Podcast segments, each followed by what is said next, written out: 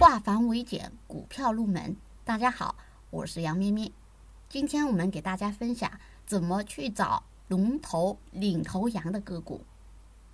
一般来讲，当一波行情来临时，这个时候我们可以首先到沪深涨幅排行榜去查看，哪一个个股涨在最前面，哪一个个股最先封住涨停板，它是什么板块的，是什么概念的。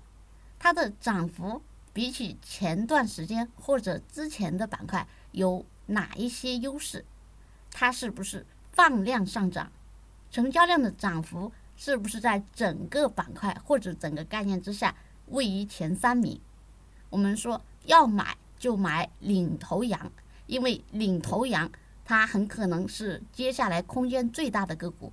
那么要满足它是领头羊。要有下面几个条件：第一，最先最早出现在选股强势榜上，最早封涨停，最早排在涨幅排行榜的第一位，或者我们说前三名。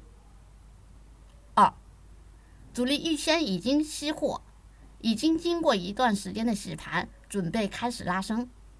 三，拉升时五天均线呈现六十到七十度角度上升。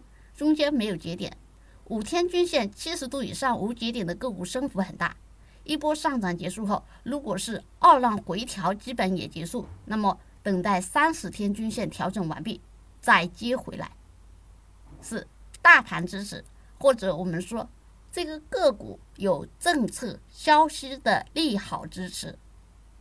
好，以上是我们今天分享的小技巧，更多股票知识可以查看文字稿或者留言。